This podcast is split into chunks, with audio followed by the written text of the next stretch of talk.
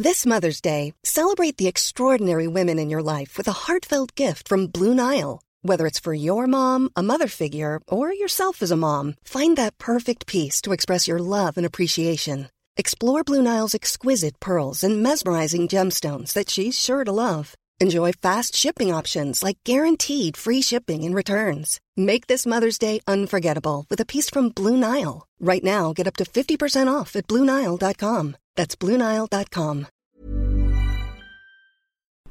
Wow, wir sind endlich wieder zurück aus der Sommerpause. Es war lang, es war hart, aber wir sind wieder da. So, ähm, ja, wir reden heute darüber, ob Altruismus eigentlich egoistisch ist. Also kann man, kann man wirklich komplett selbstlos handeln? Gibt's das? Und äh, wir wollen auch im Zuge dessen darüber sprechen, ob es dann auch immer gut ist, wenn man irgendwo eingreift. Sei es ähm, eine Situation, die man irgendwo beobachtet auf der Straße, sei es ein Eingriff in die Natur, in äh, Naturphänomene oder irgendwas, was wir sonst sehen können. Ist es immer richtig zu handeln und einzugreifen oder sollen wir den Dingen einfach ihren Lauf lassen? Mal gucken, auf was für ein Ergebnis wir heute kommen, Herr Müller. Ja, jetzt kommt das Intro. La la la.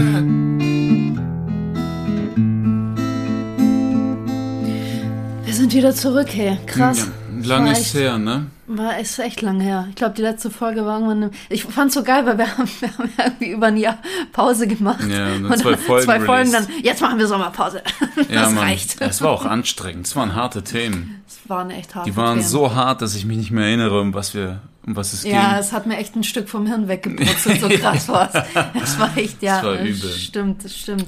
So. Ja, ich habe ich hab jetzt äh, im, im Zuge unseres Themas heute ähm, musste ich an eine Folge von Friends denken. Ich weiß Mhm. nicht, ob die Friends-Gucker unter euch diese Folge kennen, aber es gibt, ich würde sagen, so in der vierten, fünften Staffel gibt es eine Folge, ähm, wo Phoebe und Joey quasi so einen kleinen Disput haben, weil Phoebe davon überzeugt ist, dass man komplett selbstlos handeln kann und man wirklich so gutherzig sein kann, dass man Dinge tun kann, die einem selber überhaupt nichts bringen, sondern nur jemand anderem. Und Joey sagt, nein, das geht nicht. Okay.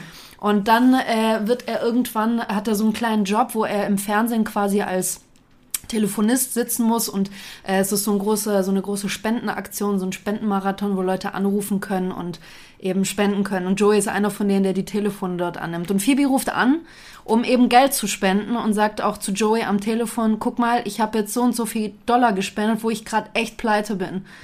Und ich habe echt was Gutes getan, obwohl es mir selber gar nichts bringt.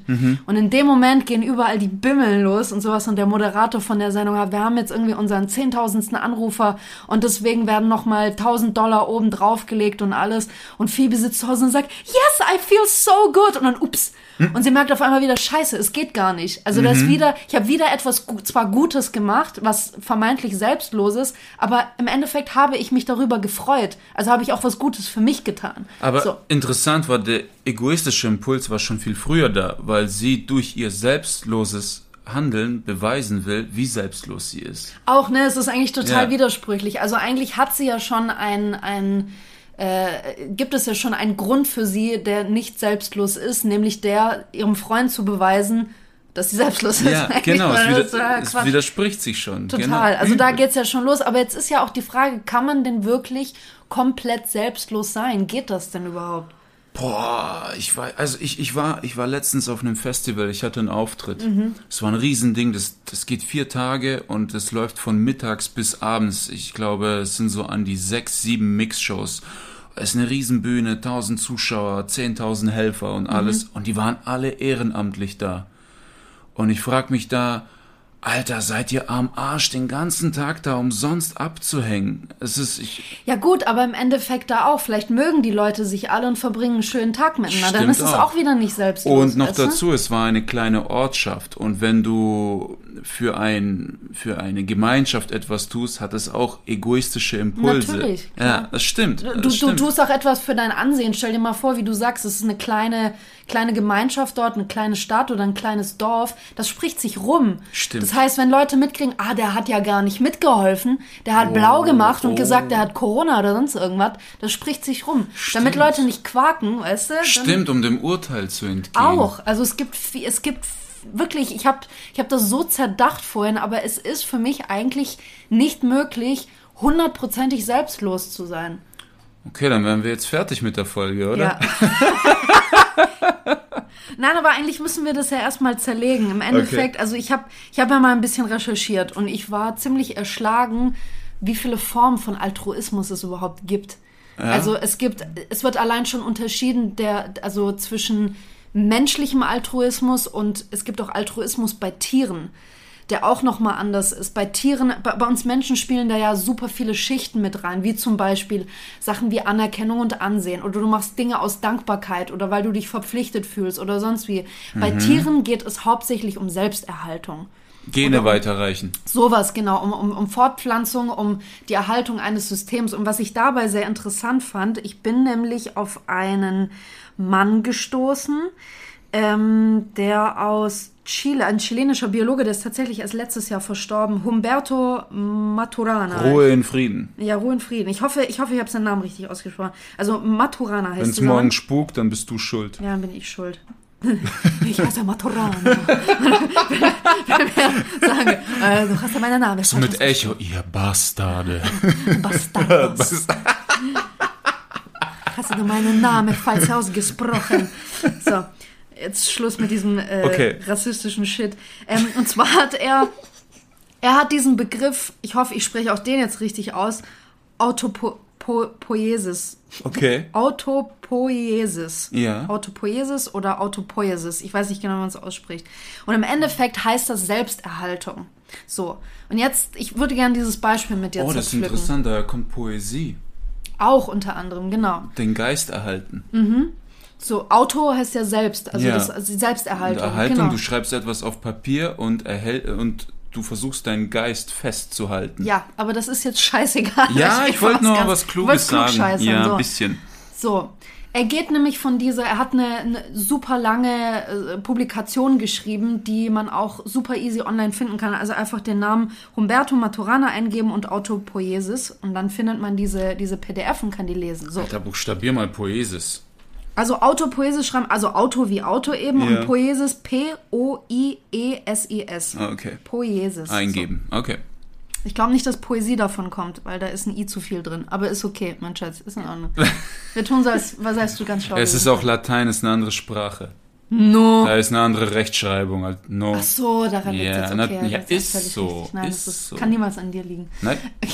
Doch, aber selten. Darf ich jetzt bitte mal ein Beispiel Leg los. nennen? Okay, also, er geht nämlich, ähm, er hat das, ein Beispiel von Tieren genommen. Und zwar sagt er, bei Antilopen ist es so, wenn Antilopen eine Gefahr spüren, dass vielleicht irgendeine Raubkatze oder so ist, die beobachtet und die in den nächsten Sekunden, Minuten, wie auch immer, angegriffen werden könnten bereitet sich die ganze Herde, weil die sind Herdentiere, bereitet sich die Herde zur Flucht vor. Während diese Herde flüchtet, opfert sich eine männliche Antilope und bleibt zurück, um diesen möglichen Angreifer zu beobachten. Das heißt, dass diese Antilope sich im Prinzip, kann man sagen, sehr selbstlos in Gefahr begibt, um die ganze Herde zu retten, damit diese ganze Herde nicht angegriffen wird. So, was äh, Maturana jetzt, sagt Maturana doch, er heißt Maturana, was er jetzt dazu sagt ist, und ich lese das einfach so vor, ähm, Genau. Es liegt demnach im Verhalten der Antilope kein Widerspruch vor, solange sie ihre Indivi- Individualität als Mitglied einer Gruppe verwirklicht. Jetzt kommt das krasseste Moment. Sie ist auf altruistische Weise ein Egoist und auf egoistische Weise ein Altruist, da ihre individuelle Verwirklichung die strukturelle Kopplung mit der Gruppe, zu der sie gehört, einschließt. Okay. Also ich sehe die Antilope als ein Egoist, weil ähm, sie hilft nicht aus Selbstlosigkeit, sondern um die Gruppe zu schützen. Und die Gruppe Aber ist das nicht selbstlos? Nee, weil ich sehe die Gruppe hierbei als eine Religion. Und du Ah, okay. folgst einem Gebot, um, um, ja, es ist eine Religion. Könnte aber auch eine Form von Selbstverwirklichung sein. Auch, Genau, äh, ich weiß ja nicht, was im Kopf der Antilope vor sich geht, wie, wie ihr Hirn ausgeprägt ist und was für Gedankengänge sie mhm. hat. Aber wenn wir sowas in Filmen sehen, der Held, der sich opfert, um eine Nation zu schützen, mhm. das sind religiöse Gründe. Und mit Religion meine ich nicht jetzt Jesus, Bibel und Gott, sondern eine Religion kann auch der Staat für dich sein oder eine Gruppe oder die Familie. Und Gott kann für dich die Eltern sein oder das Familienkonstrukt an sich. Und das hat auch seine eigenen Gebote. Und ähm, wir haben ja auch in der, in, bei Menschen gibt es genug Leute, wir kennen die Geschichte von 300, die Spartiaten 300, die da 10.000 niedermetzeln ja. für etwas Größeres. Ja. Genau, und das sind eigentlich egoistische Impulse. Das heißt, auch das ist, es, er hat auch unter anderem dieses Beispiel angeführt mit ähm, einem Kind. Du siehst ein Kind, das gerade am Ertrinken ist und mhm. keiner, kein anderes weit und breit da. Mhm. Bis du Hilfe suchst, äh, findest oder rufst Feuerwehr und alles mögliche, ist schon zu spät sein. Das yeah. Einzige, was du machen kannst, ist in diesen reißenden Fluss reinspringen und dieses Kind da rausholen. Mhm. So. Jetzt gab es aber auch, also er hat das wirklich komplett zer, zerfriemelt, dieses, dieses, diese ein, dieses eine Beispiel und sagt im Prinzip, dass du selber als Retter einen größeren Nutzen von der Rettung hast als das Kind, obwohl du das Leben des Kindes rettest, weil du im Endeffekt damit weil du bei quasi bei unterlassener Hilfe, wenn du dem Kind nicht helfen würdest, würdest du so an deinem schlechten mhm. Gewissen mhm. zugrunde gehen, ja. dass du es im Endeffekt eigentlich, ich würde nicht sagen nur, aber vor allem deswegen tust, damit du damit leben kannst, damit du sagen kannst, ich habe geholfen, ich habe, damit du quasi ruhig schlafen kannst, wenn man das so sagen Das auch, absolut, unterschreibe ich, mhm. aber auch, ähm, das ist ein Kind, das ertrinkt. Und es mhm. ist nochmal was ganz anderes, wenn ein Erwachsener ertrinkt. Das heißt, auch wir haben wie die Tiere. Warum? was ist da für dich der Unterschied? Weil, weil quasi dem Kind noch das Leben bevorsteht? Genau, oder? das wollte ich gerade sagen, weil Tiere äh, opfern sich selbstlos für ihre Kinder, weil sie ihre Gene weiterreichen wollen. Sie wollen, dass ihre so. Gene, und das ist bei uns ein körperlicher Antrieb, Kinder zu retten, weil dadurch unsere Gene geschützt, jetzt nicht unsere per ja. se, aber wir assoziieren das damit. Es würde ja wieder in seine Idee von Autopoiesis mit reinspielen. Absolut. Diese absolute genau. Selbsterhaltung. Ganz genau. Die Selbst, ah. Das ist der Selbsterhaltungstrieb. Deshalb rettest du Kinder. Deswegen sind Leute so viel entsetzter, wenn Kinder sterben oder Frauen sterben statt Männer. Du hörst nie in den Nachrichten, äh, heute 50 Tote, davon 12 Männer. Nein, du hörst, wie viele Frauen und Kinder betroffen sind. Und den Rest, die Differenz, sagst du, ja, okay, der Rest ist halt ein Mann, gell? Aber du hörst nie äh, 30 Leute gestorben, 15 davon Männer aus, weißt du? Ja, stimmt. Es würden tatsächlich immer eher Frauen, vor allem Kinder natürlich betont. Ganz genau. Klar, ganz, natürlich. natürlich auch, sind auch andere Impulse mit drin, dass Frauen und Kinder schwächer sind und überwiegend ja, nicht unschuldig. Nur das, aber das, ja, aber auch, auch das, also die Schlagzeilen sorgen ja dafür, wenn du sagst, irgendwie davon von 50 Toten waren irgendwie 30 Kinder dabei, wird eine Zeitung auch einfach mehr gelesen. Also, weißt, oder wird der Artikel andere. eher gelesen? Genau, weil das einen Skandal in uns auslöst, weil wenn Kinder sterben, das ist entsetzlich. Ja. Gene konnten nicht weitergereicht werden. So so hart und kalt das klingt. Aber was ist denn eigentlich so im Endeffekt, oder nicht im Endeffekt, sondern im Ansatz, was ist denn überhaupt dieser Begriff von Altruismus? Im Endeffekt wird er ja, warum sage ich die ganze Zeit im Endeffekt? Ich muss dieses Wort aus meinem Wortschatz schreiben, es geht mir selber auf den Sack. okay. Entschuldigung an alle Hörer, es, ist, es nervt mich selbst. Ähm, ich hoffe, ihr habt bisher keine Strichlisten. Alles schon weggeklickt. Alles schon weggeklickt, okay. Für die zwei Hörer, die noch da sind, also... Wo kommt dieser Begriff denn eigentlich her? Oder womit wird er denn assoziiert? Weil häufig habe ich jetzt in meiner Recherche gelesen, dass es als Kontrast zum Egoismus genommen wird. Dann gab es wiederum viele Artikel, die sagen, Altruismus ist egoistisch, der kann gar nicht nicht egoistisch sein. Mhm. Dann wird aber Altruismus sehr oft mit dem Begriff Gerechtigkeit nicht gleichgesetzt, aber quasi läuft mit diesem Begriff Hand in Hand, weil man sagt, dass ne, ähm, äh, Altruismus führt ja dazu, dass man Menschen, die im Nachteil sind, hilft, obwohl man selber noch nicht im Nachteil ist, aber man könnte dadurch in einen Nachteil kommen, mhm. indem man diesen Personen hilft. Was ist denn, was ist Altruismus? Was ist das für dich? Altruismus ist, glaube ich, ähm, wenn du hilfst, ohne vorher und nachher dabei irgendetwas zu empfinden. Ja. Ich meine, im Nachhinein kommen immer irgendwelche Gefühle hoch, wenn, wenn erstmal ein paar Minuten oder ein paar Stunden vergangen sind. Mhm. Aber dass du in dem Moment vorher und nachher nichts fühlst.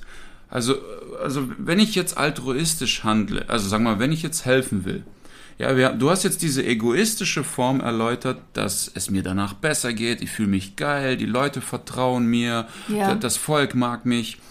Aber bin ich selbstlos, wenn ich helfe, wenn ich danach, wenn es mir danach beschissener geht, wenn ich dadurch Nachteile habe oder so. Und auch da kann ich sagen, ja, auch das sind egoistische Züge, weil es könnte sein, ich bin Masochist. Verstehst du? Wenn ich dir jetzt helfe, obwohl ich weiß, danach geht's mir viel beschissener, weil ich dadurch weniger Kohle habe, weil ich dadurch die Miete nicht zahlen kann, oder, oder, oder, kann es sein, ich sehne mich nach Selbstzerstörung. Aber bedecke das, indem ich anderen helfe, um mich selbst zu schützen. Oh, das ist aber schon sehr weit gedacht. Das, das ist krass. Das ist, Das ist krass. schon krass Ich meine, es ist eine Sache, wenn du das Ja. ein paar Mal machst. Aber wenn dein Impuls ständig so funktioniert, Na, wenn es ein System hat dann quasi. hat es ein System Ja, und ja. dann stimmt mit dir was nicht. Dann bist du auch Dann da. bist du ein bisschen blöd. Dann bist du nicht ganz dicht. genau.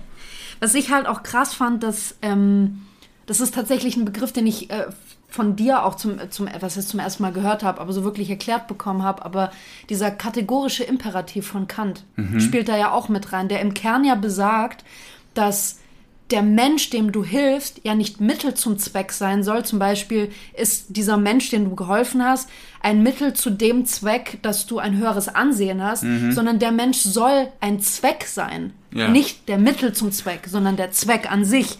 Und das aus Kants Sicht ist ja die Voraussetzung für wirklich reinen guten Willen. Stell dir mal, stell dir mal vor, jemand ist kurz davor, überfahren zu werden. Ja. Du schubst ihn, Ja. das Auto fährt dich an, du liegst am Boden, alles tut dir weh und die Menschen stehen im Kreis um dich, schütteln den Kopf und sagen, was für ein Ego du bist, das ist ja widerlich. Egoistisches Arschloch. so, und dann lassen dich liegen und gehen, so ein widerlicher Mensch. Ja, furchtbar. Nee, was du sagst mit Kant ist, ja, dieser kategorische Imperativ, aber auch da ist interessant. Er meint, dieser kategorische Imperativ ist nur für Leute nötig, die egoistisch sind. Warum nicht für die anderen? Genau, äh, ko- äh, zum Beispiel, du gehst spazieren und du siehst ein Stück Müll auf dem Boden. Ja. So, du hebst es auf, wirfst es in den Müll.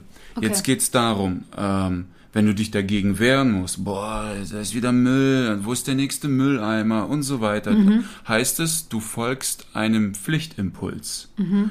Wenn du das aber einfach tust, ohne irgendwas zu empfinden, dann ist das Altruismus. Und Mhm. dann brauchst du diesen Imperativ nicht. Verstehst du? Dieses moralische Aha. Gesetz brauchen nur Leute, die nicht moralisch einwandfrei handeln können. Aber dann ist er trotzdem für alle, weil es kann, du kannst nicht moralisch einwandfrei handeln. Wir wir gehen mal davon aus, es geht. Ja. Dann bräuchtest du dieses Gesetz nicht. Natürlich nicht. Genau. Vielleicht geht's auch. Keine Ahnung. Das ist ja das Ding. Ich glaube, du kannst Al Altruismus nicht beweisen. Weil angenommen, ich, ich, ich tue jetzt etwas, äh, sagen wir mal, ich helfe dir. Und jetzt, um zu erfahren, ob ich dir aus egoistischen Gründen geholfen habe, müssten wir prüfen, wie ist unsere Beziehung zueinander. Gehen wir davon aus, wir beide kennen uns nicht und werden uns nie wiedersehen. Dann müssten wir gucken, wie ist meine Religion? Woran glaube ich? Gehen wir davon aus, ich bin Atheist und glaube an das Nichts, das Leben ist sinnlos, immer noch selbstlos. Dann müssen wir davon, dann müssen wir überprüfen, welche Erziehung habe ich? Sagen wir mal, ich bin im Waisenhaus aufgewachsen und ich lebe völlig pflichtfrei. Dann müssen wir noch prüfen, was ich im Leben durchgemacht habe. Dann, wie meine Meinung zum System ist, was ich vom System halte, was ich von Menschen halte. Wenn wir das alles überprüft haben, erst dann können wir diagnostizieren, ob meine Hilfe dir gegenüber egoistisch war oder nicht. Übel anstrengend. Und deswegen macht's keine Das Sau. macht's keiner. Und deswegen ist das eine aber philosophische. Genau, es ist nicht nachprüfbar. Es ist, Es ist schon, es ist nachweisbar. Es ist nachweisbar. Aber es ist einfach viel zu zeitaufwendig. Ganz genau. Und irgendwann wirst du trotzdem an einen Punkt kommen, wo man merkt, aha, da, so ein kleines bisschen hat's dir gefallen, du Arschloch. Egoist, widerlicher Bastard. Also im, im Prinzip darf ja, also das heißt ja, dass ein, ein Altruist, ein wahrer Altruist, darf bei keinem seiner Taten irgendeine Form von Befriedigung Mhm. Und verspüren. auch da weißt du Nichts. nicht, ob der Antrieb körperlich ist. Das heißt Gene schützen oder Züchtigung aus der Kindheit oder, oder, oder.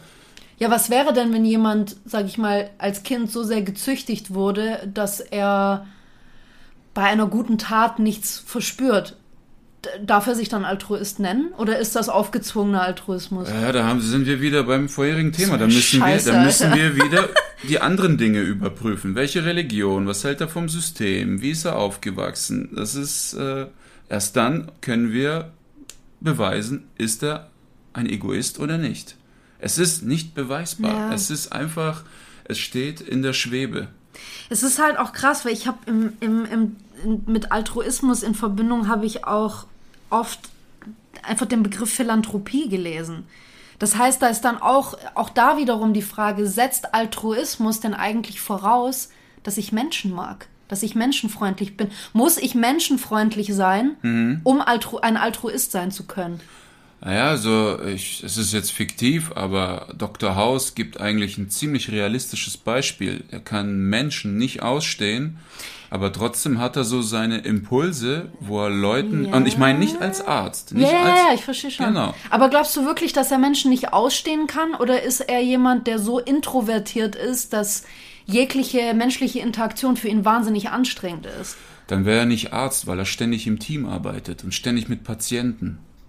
Der ist ständig von Leuten nicht. umgeben. Dann wäre er ganz woanders. Dann wäre er vielleicht irgendwie äh, Neurowissenschaftler oder irgendwas und würde dann so im Kämmerchen seine Forschungsarbeiten betreiben. Aber der ist ständig da drin. Ja, aber irgendwie muss er, aber er ist ja schon ein krasses Beispiel. Irgendwie muss er ja Menschen lieben, weil er arbeitet in einem Beruf, wo er deren, deren Leben rettet.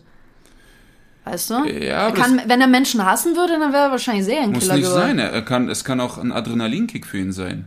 Menschenleben so, zu retten. So ein, so ein, so ein Poker-Syndrom. Ja, oder so ein, so ein, so ein, äh, so ein Gott, Gottesgefühl. Ganz genau, weil er, er ist ja, er hat eine Abteilung, die extra für ihn erstellt wurde, wo sie Fälle lösen, die nicht lösbar sind eigentlich. Also wenn mhm. alle Ärzte am Verzweifeln sind, kommt, kommt der Fall ihn, ja. zu ihm. Es ist und in seinem Fall, das ist pures Adrenalin. Der ist jeden Tag mit so einer Scheiße konfrontiert. Das ist schon krass. Das ja, aber er ist echt so ein. Bei ihm frage ich mich wirklich, weil er arbeitet in einem Beruf, wo er Menschenleben rettet. Ja, mhm. auch, auch wenn du sagst, okay, stell mal vor, er will Gott spielen und will über Leben und Tod entscheiden. Aber dann frage ich mich auch, warum ist er kein Serienkiller geworden? Das stimmt. Zum Beispiel, er hat sich ja entschieden für die Seite Leben retten. Und mhm. er ist auch, er ist ja auch, als Arzt bist du ja auch quasi an dieser, äh, arbeitest du an dieser Grenze zwischen Leben und Tod. Aber er hat sich dafür entschieden, auf der Seite des Lebens okay, zu arbeiten. Äh, als, Se als Serienkiller, ja, du hast diesen Gottesimpuls, dass du zwischen Leben und Tod entscheiden kannst, aber du kannst dich trotzdem nicht, ähm, du kannst dich als Serienkiller nicht benehmen, wie du willst. Du musst. Kannst du nicht? Also Dr. House benimmt sich, wie er will, weil er hohes Ansehen genießt in allen Krankenhäusern. Er benimmt sich, wie er will. Er will diesen Kittel nicht tragen, obwohl den alle tragen müssen. Mhm. Er macht, spielt Streiche, er zündet irgendwelche Bomben, er, er verweigert Praxisdienst, er, er sieht die Patienten nie, außer es ist dringend notwendig. Mhm. Das ist alles verboten und er macht das und die tolerieren das, weil die wissen, der Typ hat's drauf. Bei einem Serienkiller ist das nicht möglich. Unser Hund kommt uns äh, besuchen. Ja, ja, schon, aber hm, ich weiß es nicht. Ich bin mir bei ihm nicht so ganz sicher, ob er Menschen mag oder nicht. Ich würde es nicht so ganz ausschließen. Ja gut, er, er, hat Freunde, er hat eine Beziehung, er, äh, ich glaube, er würde gerne Menschen hassen und er hasst eher dass er nicht damit klarkommt, dass er mit Menschen nicht klarkommen kann. Also er will mit ihnen klarkommen. Ja, und kompensiert diesen Hass ja. auf Menschen. Ja. Okay, aber jetzt schweifen wir ab. Jetzt schweifen wir echt ein bisschen ab. Aber mh, mm, wenn du, guck mal, als Altruist nimmst du ja im Prinzip in Kauf, dass du durch eine gewisse Tat oder durch, durch eine Hilfe, die du jemandem leistest, eventuell mehr verlierst, als dass du gewinnst. Spielt mhm. das nicht dem Altruismus, also ist das auch wieder egoistisch? Würdest du das als egoistisch bezeichnen? Ähm, das müssten wir splitten. Also zum einen, wenn das immer wieder passiert, dann haben wir das System des Masochisten. Genau, okay. Sagen wir mal, das passiert zum ersten Mal und wird auch nicht wieder passieren. Auch da, wenn du Nachteile dadurch erleidest, wird dein Selbst extrem aufgewertet. Und nicht nur das, das Vertrauen in dir wird extrem aufgewertet. Und selbst wenn du das mit einer fremden Person machst, Ja. macht das etwas mental mit dir. Jetzt äh, nehmen wir mal ein Beispiel. Ähm, erinnerst du dich an den, Ka- du erinnerst dich an den Cartoon Avatar? Ja. Und da gibt's diesen fliegenden Bison, Appa. Ja. Und er wird hardcore misshandelt, eingesperrt, gepeitscht, erniedrigt, bis er die Flucht schafft und dann in, an so einem Tempel landet, wo dieser Mönch lebt, der dem Aang diese Chakren beibringt. Bananenzwiebelsaft. Genau, ganz genau. Und der Mönch geht auf ihn zu und der Appa knurrt erstmal. Aber nach kurzer Zeit beruhigt er sich wieder und der Mönch kann ihn streicheln. Und das ist das Ding. Wenn du immer wieder hilfst und hilfst und hilfst, das macht etwas mit deinem Selbst und diese Vertrauenswürdigkeit strahlst du aus. Ja. Und ich glaube, das ist das, was der Mönch ausgestrahlt hat, deswegen lassen ihn die Raubtiere in Ruhe. Man kann ihm trauen. Er, er strahlt Vertrauen aus. Ganz Stimmt. genau. Und wenn du das, genau, das macht was, es, es, dich müssen andere nicht dabei sehen. Natürlich, wenn andere dabei zusehen, handelst du bei weitem weniger egoistisch, als wenn du alleine bist. Das ist halt immer das Ding, weil ähm, auch in der Ethik beschäftigt man sich ja oft mit der Frage, ob du, ob du, wenn du dich beobachtet fühlst, eher helfen würdest, als wenn nicht. Auf das ist nämlich Fall. die Frage, eigentlich schon, ne? Natürlich, deswegen sagt man ja, achte auf dein Verhalten, wenn niemand zusieht. Aber es gibt trotzdem immer wieder, ich, man, man kennt das ja auf YouTube oder so oder irgendwo in Social Media gibt es ja immer wieder Videos von äh, solchen sozialen Experimenten, wo zum Beispiel äh, Schauspieler natürlich spielen auf der offenen Straße unter normalen Zivilisten, ähm, dass zum Beispiel er, die, die spielen ein Paar und haben einen Streit und er schlägt sie. Oder fängt, oder, ne, oder fängt an, handgreiflich zu werden. Und die wollen einfach nur gucken und testen, wie viele Leute überhaupt eingreifen. Und es ist teilweise echt erschreckend, dass auch in vollen Einkaufsstraßen wahnsinnig viele Leute vorbeilaufen. Und die gucken die nicht mal an? Doch, doch, die gucken hin, aber, Aber die laufen gehen. weiter. Die gehen, ja. Also, Es sind dann, ähm, ich, ich fand es interessant, man kann gar nicht sagen, ob da mehr Männer oder mehr Frauen eingreifen. Mhm. Würde ich nicht sagen. Man, man, man kann wirklich per se sagen, dass Frauen sich wahrscheinlich in eine größere Gefahr begeben würden als Männer. Mhm. Ähm, aber trotzdem, es haben, klar, die haben auch nur Ausschnitte gezeigt. Ne? Man hat auch wahrscheinlich versucht, das ein bisschen miteinander aufzuwiegen. Aber es haben trotzdem häufig auch Frauen eingegriffen, die sich, wie gesagt, vielleicht in eine größere Gefahr begeben würden als ein Mann, der sich körperlich Mhm. eventuell besser wehren kann gegen einen anderen Mann als eine Frau. Also ich, ich ähm, habe da eine, eine Story dazu, aber das ist äh, das rechtfertigt dieses Verhalten überhaupt nicht. Und zwar meine meine Tante ist Gefängniswärterin und die hat mir von einem Häftling erzählt, ähm, der musste sitzen, weil äh, Im Gefängnis sitzen. Genau, der saß im Gefängnis, war eine Frau wurde verprügelt von ihrem Mann in einem Ja. Club. Er ist dazwischen, um ihr zu helfen Mhm. und wurde angezeigt von dem Typen. Und die Frau hat als Zeuge für ihren Partner ausgesagt. Das Und dann halt hat die- er gesagt, ja. ich helfe nie wieder, ich greife nie wieder ein. Das ist halt auch die Frage, die ich vorhin auch in, in, in der Einleitung zum, zu, dem, zu der Podcast-Folge gesagt habe. Ist es denn immer gut einzugreifen? Ist es denn immer sinnvoll? Ich meine, viele, die zum Beispiel Witcher 3 auf dem PC oder so oder auf der Playstation gespielt haben, das ganze Spiel wimmelt ja nur von solchen Entscheidungen. Klar, in den meisten Quests musst du eingreifen, die Frage ist nur wie. Aber es gibt auch Quests, wo du dich entscheiden kannst, gar nicht einzugreifen. Und es gibt auch wirklich welche, wenn du nicht eingreifst, dann ist so richtig die Scheiße am Dampfen. Dann bringen sich die Leute da um oder sonst irgendwas. Aber auch ne? wenn du eingreifst und das Motiv gut ist, die Folgen können, können verheerend- auch können auch verheerend sein. Ne? Es gibt ja auch, äh, ich habe mich zum Beispiel erinnert an, an eine Quest, ähm, wo es darum ging, dass an irgendeinem Hügel oder sowas man ständig so eine flüsternde Stimme hört. Und am Ende kam die Dorf, kamen Dorfbewohner zu ihm und haben gesagt, das ist der Baum, der dort verhext ist. Irgendwas ist da los und da ist ein Geist drin, den er bitte befreien soll. So, und jetzt ist nur die Frage, was macht er? Lässt er den Baum dort weiterleben oder befreit er den Geist? Er kann, nee, Quatsch. Kann er den Geist befreien und einfach in ein anderes Wesen stecken, damit der Geist dort weiterleben kann? Oder bringt er diesen Geist um? Ja. So, und das Ding ist halt, egal was von beiden er macht, bei einer Version, von in der sich, ich hoffe, ich spoilere jetzt niemanden, wenn Ja, doch, Spoiler sorry, ruhig, das Spiel ist sechs Jahre alt. älter. Ja, dann sind die selber schuld, wenn sie es noch nicht 2015, gespielt haben. Game of the Year 2015. ähm, in der einen Version wird äh, das Dorf von, von dem quasi anderen Wesen, in dem, das, äh, in dem der Geist jetzt steckt, überrollt und das ganze Dorf wird umgebracht. Okay, warte, wenn du den Gruppe- Geist befreist, dann metzelt er ein Dorf nieder. Genau, wenn du Okay. ihn aber töten und die kleine Kinder werden gerettet. Wenn du ihn aber tötest, Mhm. dann wird irgendeine andere Scheiße freigesetzt. Der, der Geist wird keine Ahnung, sonst noch irgendwas passiert und ein Haufen kleiner Kinder wird abgeschlachtet. Aber die Kinder sind deutlich in der Unterzahl verglichen zum Dorf. Da- Das Trotzdem. Sind, genau, nee, das wollte ich, das ist wichtig. Ach so, ja, das sind klar. vier Kinder oder drei Ein und das bisschen mehr, fünf oder sechs. fünf so, oder sechs und das trotzdem. Dorf besteht aus Hunderten. Ja. Und das ist halt auch wieder die Frage, auch, auch das mit dieser Selbsterhaltung, wenn wir das jetzt wieder mal zurückspinnen, was wir vorhin geredet haben. Was ist schlimmer? Also es ist beides furchtbar, aber was ist in dem Fall, in diesem Spiel jetzt schlimmer? Sechs Kinder sterben zu lassen, Mhm. die ja das Prinzip der Selbsterhaltung, wo, wo das quasi gestoppt wird, wir erhalten uns nicht weiter, wenn wir die umbringen, oder ein Dorf mit 100 Erwachsenen. Ja, das ist, das ist ja, ja, ist krass, ne? Das ist krass. Das ist vor allem, dann, ja, das müsste man dann weiterspinnen. Die Kinder, wo kommen die hin? Sind die Waisenkinder? Leben die dann im Wald irgendwo verloren? Wenn die gerettet, ich habe keine Ahnung. Ja. Ich habe keine. Ich würde wahrscheinlich auch die Kinder retten und das Dorf niedermetzeln lassen, weil ich denke, ihr seid alle erwachsen, ihr hattet eure Chance.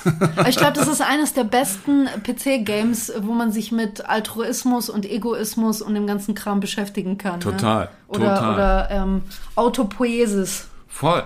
Also ähm, ja, wir haben es, es gibt ja auch unfassbar viele Vorteile, altruistisch zu handeln. Zum einen ähm, Nachahmer, die die die vermehren sich dadurch wie die Fliegen. Ja, klar. Und dank Social Media und sowas sowieso. Wir haben ja hier diese äh, Ukraine-Hilfe, das hat man Mhm. ja gesehen. Äh, da, da, drei, vier Leute melden sich, ähm, freiwillig ukrainische Flüchtlinge aufzunehmen und dann bam, Kettenreaktion und plötzlich jeder Fünfte wollte das machen. Und äh, das hatten wir in anderen Flüchtlingsgeschichten nicht, Nicht, so. ja, Ja. Da gab es vielleicht ein, zwei, die sagten, okay, wir machen's, der Rest fuck you und das war's. Mhm. Und es hat natürlich, es wertet dein Selbst auf, altruistisch zu handeln. Es wertet dein Selbst auf. Es gibt dir eine neues, neue Form von Selbstwertgefühl.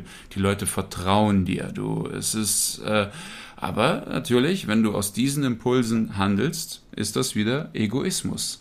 Es ist Egoismus, aber ich finde, es ist eigentlich kein wahnsinnig ungesunder Egoismus. Wenn du, ich glaube, das ist noch das, was am nächsten an Altruismus rankommt, wenn du es nur aus einem guten Gefühl machst oder einfach damit andere Leute dich auch für, für, für einen guten Menschen halten. Das finde ich noch das am wenigsten Schlimme von allem. Ne? Aber trotzdem, ich habe schon zahlreiche Dokus auch gesehen, wo irgendwelche Serienkiller und sonst irgendwas in ihrer Gemeinde als so wahnsinnig hilfsbereite Menschen galten und waren, dann waren die ganzen Leute dort erst recht geschockt, dass bei dieser Person irgendwie 20 Leichen auf, äh, auf dem, äh, im, im Garten vergraben gefunden wurden. Weil man das der Person nicht zugetraut hat. Aber Das- diese Person hat das bewusst gemacht, um eben ein gewisses Bild bei anderen zu hinterlassen, sodass hunderte von Leuten sagen, nein, ich würde meine Hand ins Feuer legen. Der wird das niemals machen. Der ist kein Mörder, auf gar keinen Fall. Krass. Das ist heftig, ne? Krass. Also Also viele nutzen das ja auch. Das ist schon krass. Ich glaube, richtig testen,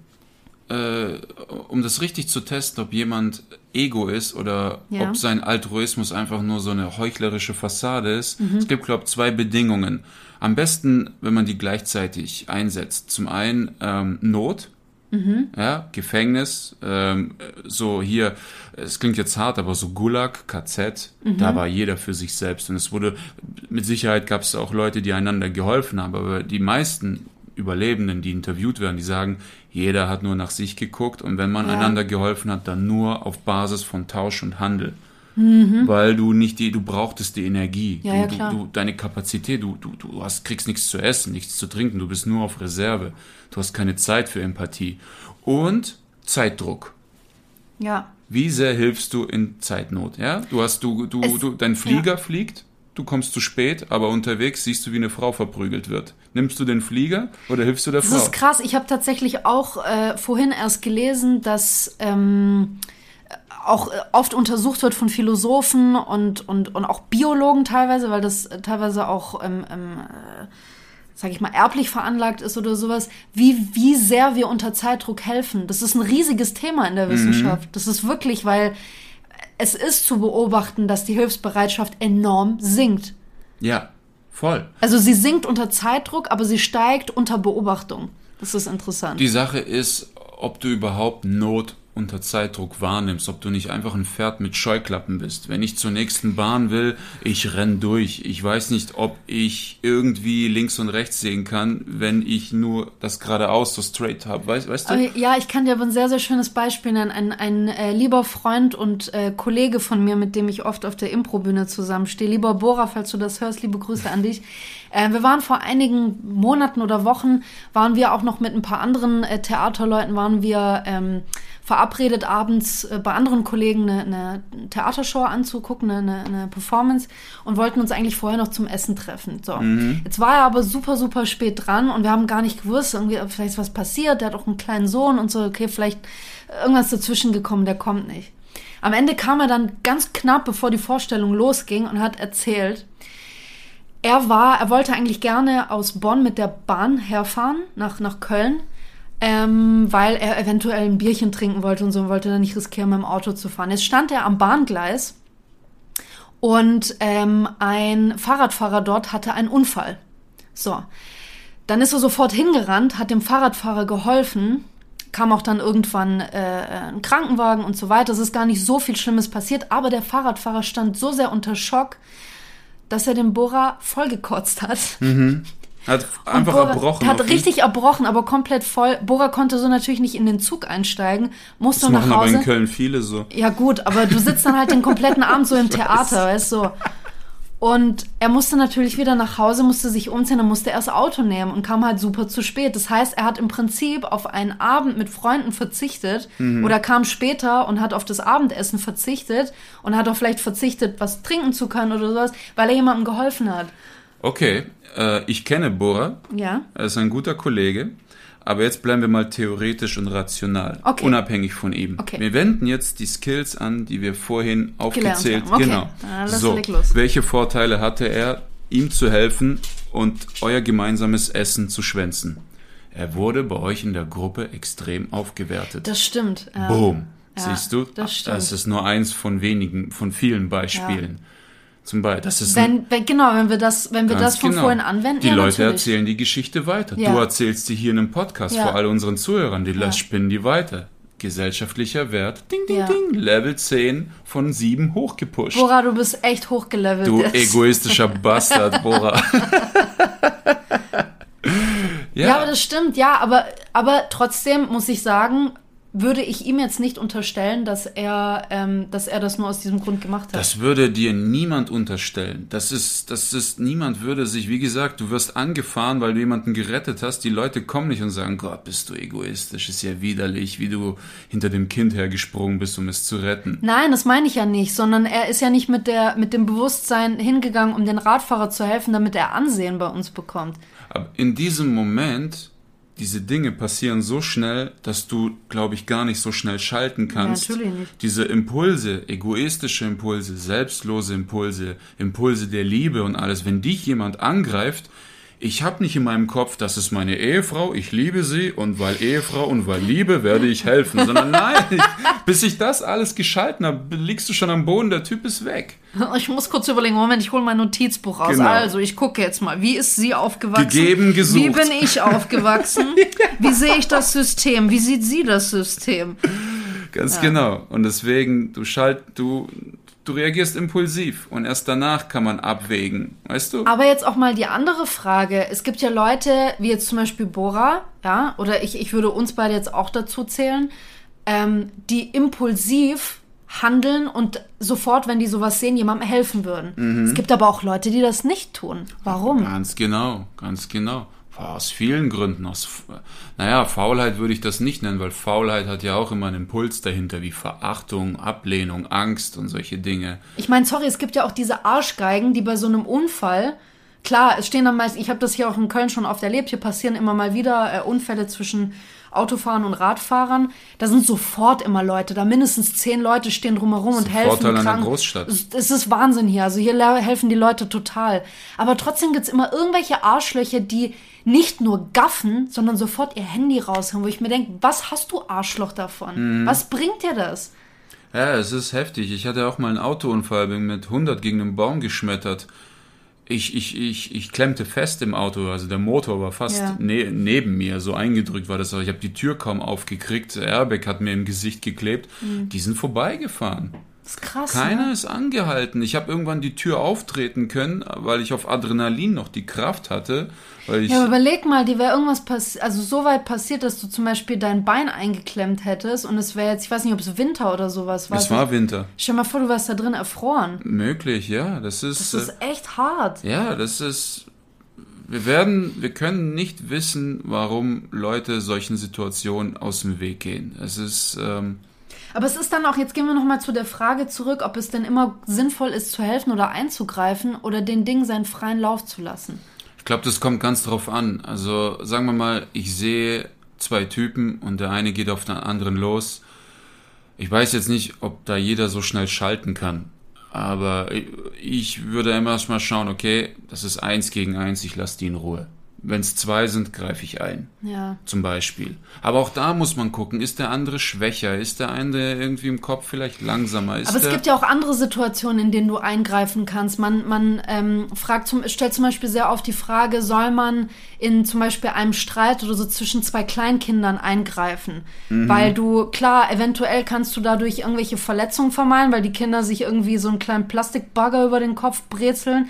Aber es kann auch sein, dass du den Kindern damit eine wertvolle Erfahrung nimmst und den, und vielleicht deinem, wenn dein eigenes Kind darin verwickelt oder beides deine Kinder sind, nimmst du denen die Chance, ähm, wirklich auch in dem Fall ein moralisches Denken zu entwickeln oder zu, zu merken, wo bin ich zu weit gegangen, wo habe ich einen Fehler gemacht. Also jetzt bei Kindern, wenn es physisch wird, gehst du vielleicht dazwischen. Also ein Bagger gegen den Kopf, bei so weichen Köpfen, kann schon Langzeit Ja, schon, aber du weißt, was ich meine. Also im Endeffekt spielt, du, du greifst ja auch in, in, in äh, nicht die Erziehung an sich, sondern auch in, in das Bewusstsein des Kindes, auch das Lernen in des, des Kindes greifst du ja ein. Genauso auch bei Tieren. Wenn du zum Beispiel, also natürlich, wenn ich jetzt mit unserem Hund spazieren gehe und da sind, manchmal sind hier Leute mit sehr kleinen Hunden unterwegs, die gerne ihre Hunde, weißt du, an diesen scheiß Flexileinen, die, die so ausfahrbar sind und lassen den Hund irgendwie drei Meter vor sich hinrennen und ich sage dann auch immer, nehmen Sie Ihren Hund bitte an die kurze Leine, weil unser Hund mag halt keine kleinen Hunde. Deswegen achte ich aber sehr auf unseren Hund, nehmen Sie an die kurze Leine, damit sie gegebenenfalls nicht andere Hunde angreift. Sie ist auch nur ein Dackel, aber trotzdem, die geht halt auf die los, ne? Und da würde ich natürlich eingreifen, aber was passiert denn zum Beispiel in freier Natur? Wir sehen ja, es tut ja im, im Herzen weh, wenn du irgendwelche Tierdokus anguckst und du siehst, wie ein, ein Leopard oder so, dein Gepard jetzt eine Antilope reißt und du denkst, um Gottes Willen, das arme Tier und die Kameramänner sind da und filmen das einfach nur, aber du denkst, das ist der Lauf der Dinge. Der- Erstens, dieses, diese Raubkatze muss auch fressen und das ist da der Kreislauf des Lebens. So, was passiert denn aber, wenn ich eingreife? Dann kann es natürlich sein, dass vielleicht eine äh, l- äh, vom Aussterben bedrohte Raubkatzenart nichts zu fressen kriegt. Ja. Ja. Und äh, wenn ich ständig da eingreife, so kann es einfach sein, dass eine, eine Katzen, Raubkatzenart ausstirbt. Deswegen, Okay, in, zum Beispiel. in, in dem Fall, ja, da darfst du nicht eingreifen, weil dadurch die Raubkatze verhungern kann. Genau. Bei Menschen ist es anders. Wenn einer über den anderen irgendwie dominiert und ihm eine verpassen will, wenn du da eingreifst, hat der Schläger nicht wirklich Nachteile, außer dass er ihm nicht die Fresse polieren kann. Ja, aber es ist ja auch wie dieses Beispiel, das du genannt hast mit deiner, mit deiner Tante, die, die Gefängniswärterin ist. Da ist ein Typ, der wurde angezeigt, weil er in den Streit eines Paares eingegriffen hat. So. Ich habe das auch schon immer wieder erlebt, dass ähm, wenn ein Paar sich irgendwo auf der Straße streitet und du das Gefühl hast, hey, die Frau ist langsam in Gefahr, der Typ geht gleich auf sie los, wenn du da dazwischen gehst, dann keift die Frau dich an. Weil die, Die sagt, lass Sache- meinen Typen in Ruhe oder so ein Die Shit, Sache weißt du? ist, sowas habe ich auch schon öfter gesehen, äh, auch in Clubs, als ich da gearbeitet habe. Ja. Und ich habe mich immer demonstrativ zwei Meter vor dieses Paar hingestellt. Aber leider musste, habe ich, ja, es klingt hart, aber ich habe gewartet, bis der Typ bei der Frau den ersten Schlag setzt.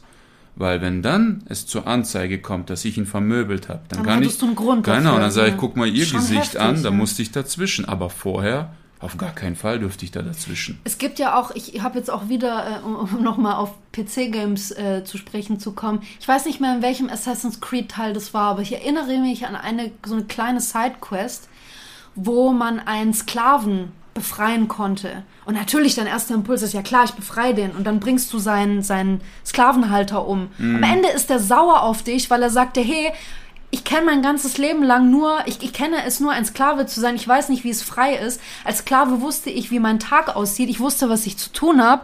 Und du hast mir jetzt quasi mein ganzes, meinen ganzen Lebensinhalt genommen. Ich glaube, ich weiß gar nicht, ob er sich am Ende sogar umbringt. Das war bei Game of Thrones auch. Äh, ja. Das ist das beste Beispiel, wenn du zu lange in Gefangenschaft bist oder auch bei die Verurteilten. Schon, aber auch da ein, eine Situation, die auf den ersten Blick erstmal schrecklich erscheint und du denkst, ich muss da helfen, ich muss den da rausholen. Mm. Und am Ende bist du voll von Kopf gestoßen und denkst so, ich habe in dem Moment auch egoistisch gehandelt, weil ich etwas getan habe, was ich mir wünsche. Jemand für mich würde das für mich tun, wenn ich in der Situation ja, wäre. Ja, das ist so ein Ding. Ähm ich, ich versuche das so zu vereinfachen, aber auch das ist egoistisch. Würde ich mir an seiner Stelle wünschen, dass jemand für mich eingreift. Genau, das meine aber ich. Aber nehmen ja. wir mal das Sklavenbeispiel. Okay, ich kill seinen Sklaven, der Typ sagt, Alter, du Arsch, Sklave sein war geil.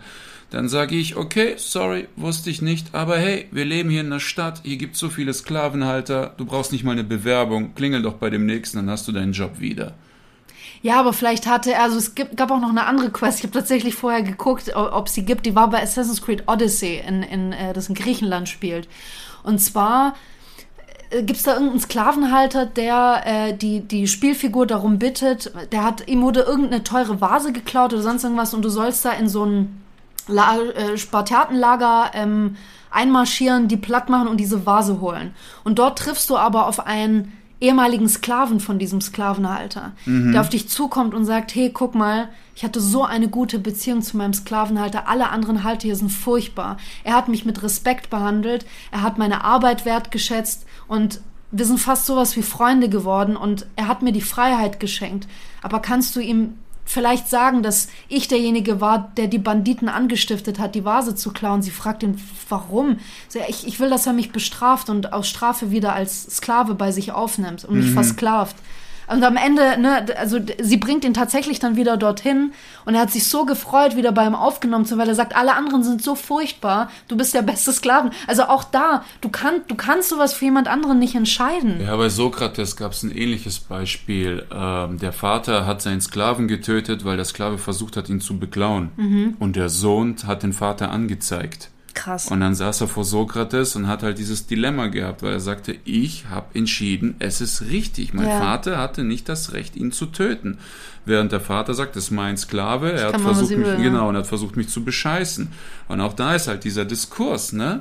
Du, du hast ja eine ganze Familienkonstellation in den Sand gesetzt. Es ist interessant, weil es gibt auch in Assassin's Creed Odyssey gibt es ja Sokrates als Figur. Ja. Und genau in dieser Quest, wo ähm, ach, da gibt es auch noch, es gibt so viele Quests, wo du Sklaven befreien sollst. Es gibt ein Gespräch zwischen der Hauptfigur und Sokrates, wo er mit ihr über Gerechtigkeit spricht. Mhm. Und da stellt ihr dir Fragen, wo du auch quasi Antwortmöglichkeiten hast, ähm, wo er dich fragt, ob zum Beispiel alle Menschen gleich sind. Und natürlich ist der Impuls, dass du dann dich entscheidest, ja, natürlich sind alle Menschen gleich. Und er sagt dann auch, okay, also quasi ein, ein Sklavenhalter ist gleichgestellt mit seinem Sklaven und ein kleines Kind ist gleichgestellt mit einem Staatsherrscher oder mit einem Staatsführer und ein Gefängnisinsasse ist gleichgestellt mit einem angesehenen reichen Mann. Und dann kannst du auch wieder entscheiden, ja oder nein. Aber wenn du jetzt die Geschichte erzählst, dann ergibt es total Sinn. Mhm. Also auch da diese, also falls man hier irgendwas klopfen hört, das ist der Regen, der gegen das Dachfenster klimpert. So ein bisschen ASMR so im Hintergrund. Übergeil. Übergeil. Ähm, das spielt ja auch wieder in diese Geschichte, die du gerade erzählt hast, rein, dass, dass war das Sokrates Vater, der umgebracht, den Sklaven umgebracht nein, hat? Nein, nein, nein, äh, du weißt nichts über Sokrates äh, Familie, Eltern oder so. Nein, das war einfach irgendeiner und Ach der so, Sohn. Und, okay, ich habe verstanden, das war nein, sein nein, Vater. Der ist zu Sokrates und hat Rat geholt. Ach so, der hat Rat. Ja, okay, ja, aber das äh, ist für mich eine schöne Kombination aus den beiden, weil auch da wieder die Frage ist, darf diese, darf dieser Vater denn seinen Sklaven umbringen und darf der Sohn ihn dann deswegen anzeigen, weil der Sohn in dem Sinne hat ja gesehen, ihr seid gleich. Also mhm. auch der mhm. Sklave ist dir ebenbürtig. Und der Vater gesagt, nee, ist er nicht, der gehört mir und ich kann machen, was ich will. Die, die Sache ist auch, äh, der Sohn hat es ja argumentiert mit Religion, weil er sagt, ja, die Götter lie äh, lieben Gerechtigkeit. Ja. Und er stellt ja Sokrates die Gegenfrage. Lieben die Götter das Gute, weil es gut ist? Oder ist es gut, weil, weil die Götter, Götter es lieben? Ja, ja, ja das ist die Frage. Genau, das ist ja das, das religiöse Ding. Wir haben ja die zehn Gebote. Sind diese zehn Gebote gut, weil Gott sie liebt? Oder sind Liebt Gott sie, weil sie gut sind. Genau, ja. Ja, ganz die genau. Frage, das ist die Frage. Und deswegen sind auch religiöse Impulse egoistisch, weil du willst in den Himmel. So eine Scheiße, ne? Ja. Also, Fazit, Altruismus ist nicht nachweisbar.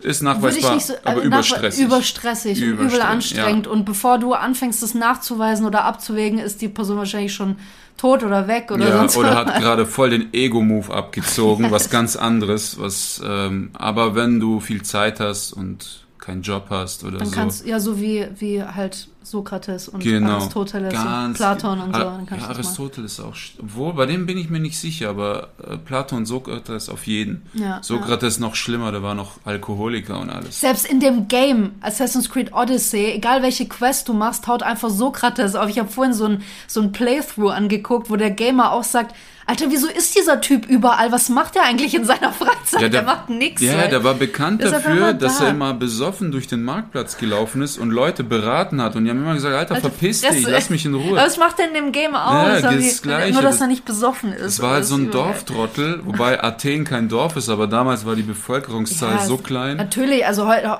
Athen war damals natürlich nicht so groß wie heute, Genau. auf gar keinen Fall. Und Aristoteles, der war schon größer, der war Rechtsberater von Alexander dem Großen und so. Der hat Ja. schon mehr gehabt. Bei Sokrates, das war so, Alter, hau ab endlich und so. Wirklich, auch in dem Playthrough, auch der Typ spielt das und sagt so, Alter, lass mich in Ruhe, verpiss dich endlich. So, was Sokrates, was willst Ja, du die, dieser, dieser, dieser Begriff für die Frau, die so herrisch ist und zickig, Xantippe, ja. so hieß ja seine, Seine Frau. Frau, ja. Genau, und die war übel aggro, dass er nur am Saufen und nur am Gammeln war. Der ist ja auch rumgegammelt, weil er keinen Bock hat, daheim zu bleiben. Weil die ihm immer sagte, Alter, Ja, geh vielleicht arbeiten. hatte sie auch einfach recht. Ja, sie hatte recht. Die sagt, geh arbeiten, mach irgendwas. Und sie hat ihm sogar einen Nachttopf ins Gesicht geschüttet und so. Übergeil. Und er hat halt gelächelt und gesagt, welch Schmaus meine Frau mir da bereitet. der war voll am Sack. Der war auch im Oh Krieg Gott. und Soldat und alles. Ich glaube, das hat ihn traumatisiert. Der wird nur in den Büchern anders dargestellt. Keine Ahnung, Mann. Ja, Aber der- trotz, das ist so. Früher, früher, ähm, wenn du so ein versoffener Typ warst, dann wurden irgendwann Bücher aus deinen Weisheiten geschrieben. Heute landest du bei RTL. Mhm. Nee, aber er so. hat, wurde auch irgendwie hingerichtet am Ende. Ja, aber heute haben wir alle Bücher von ihm im Regal. Sokrates und hier ein Weil Zitat es auf der Instagram. Und Märtyrertod all- war. Und auch hier, das ist wieder interessant. War sein Handeln altruistisch? Er kam in den Knast, weil er Gott verleugnet hat. Und die haben ihm gesagt, hey, du musst nur zugeben, dass Gott existiert, dann bist du frei. Und Ja, er hat gesagt, nö. nö.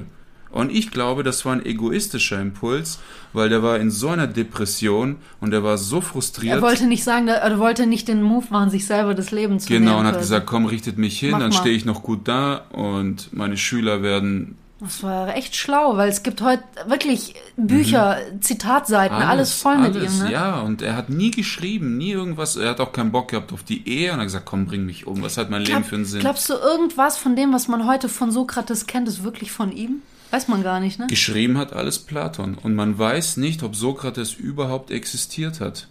Oder ob das so sein, sein alter, Ego, war. Ganz genau, damit er selber nicht so hochnäsig wirkt, hat er gesagt, Sokrates hat's gesagt. Mhm.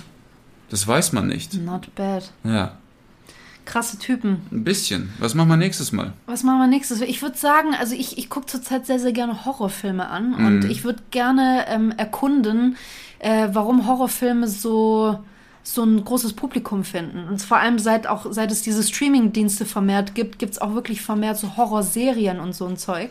Mhm. Und das, das, das Horrorgenre hat sehr, sehr viele Fans und ich würde gerne wissen, warum.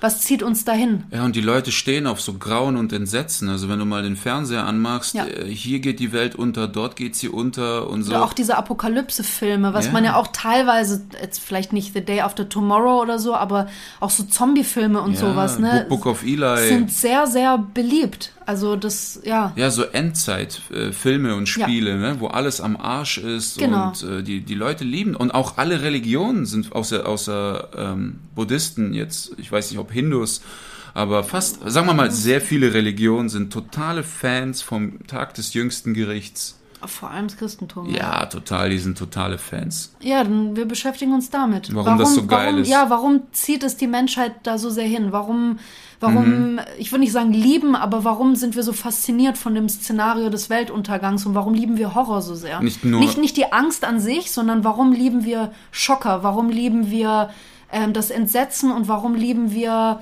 zum Beispiel Verstörendes? Und äh, wir müssen auch zugeben, warum sehnen wir uns nach dem Weltuntergang?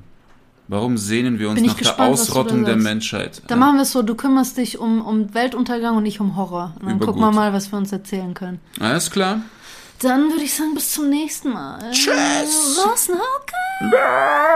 Ah ja, und abonniert unseren Kanal auf YouTube Russenpeitsche. Überwitzig. Es ist echt witzig. Es ist überwitzig. Ja, wir kommen da bald jetzt auch aus der Sommerpause zurück. Wir gucken uns diese Filme immer wieder stoned an und merken, Du Alter, machst das, nicht wir ich. sind so genial, wir sind so genial. Ja, Ich kann Sachen von mir nicht angucken. ja.